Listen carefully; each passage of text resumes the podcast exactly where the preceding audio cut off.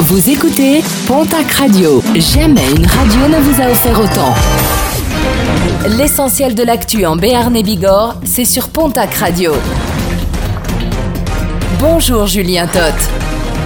Bonjour à toutes et à tous. L'information à la une ce jeudi, c'est cette libération sous contrôle judiciaire. Les faits remontent au 4 juillet 2022 après la découverte du corps d'un bébé en état de décomposition dans le véhicule de sa jeune mère de 22 ans. Dès sa garde à vue, la mise en cause avait indiqué avoir été violée puis avoir fait un déni de grossesse. Également pompier volontaire dans le Pays Basque, la jeune femme conteste les faits pour lesquels elle est mise en examen. Sa demande de remise en liberté déposée la semaine dernière a donc été acceptée en début de semaine. 600, le chiffre du jour, c'est le nombre de véhicules contrôlés ce mardi lors de la troisième opération Vague Bleue que nous évoquions hier. Pour rappel, près de 110 militaires étaient mobilisés mardi entre 17h et 21h sur une vingtaine de lieux de contrôle dans les Pyrénées-Atlantiques. Au total, 77 infractions ont été constatées, parmi lesquelles 6 conduites sous stupéfiants, 9 vitesses excessives ou bien encore 22 utilisations du téléphone portable. Les infractions les plus graves ont donné lieu à 8 retraits de permis et à l'immobilisation d'une trentaine de véhicules.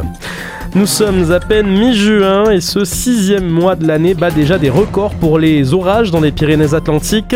D'après la société Météorage basée à Pau, plus de 4000 éclairs ont été recensés depuis le début du mois, notamment à cause des orages stagnants qui génèrent une importante concentration d'éclairs et de précipitations.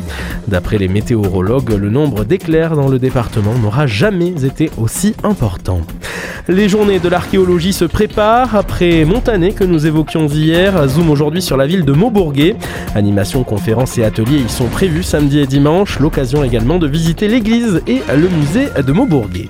Et puis la fête s'annonce belle pour le pèlerinage des motards de Lourdes. Samedi, 3000 motos sont attendues pour ce traditionnel rendez-vous créé par l'Union motocycliste des Pyrénées où de nombreuses animations pour les petits et grands sont prévues.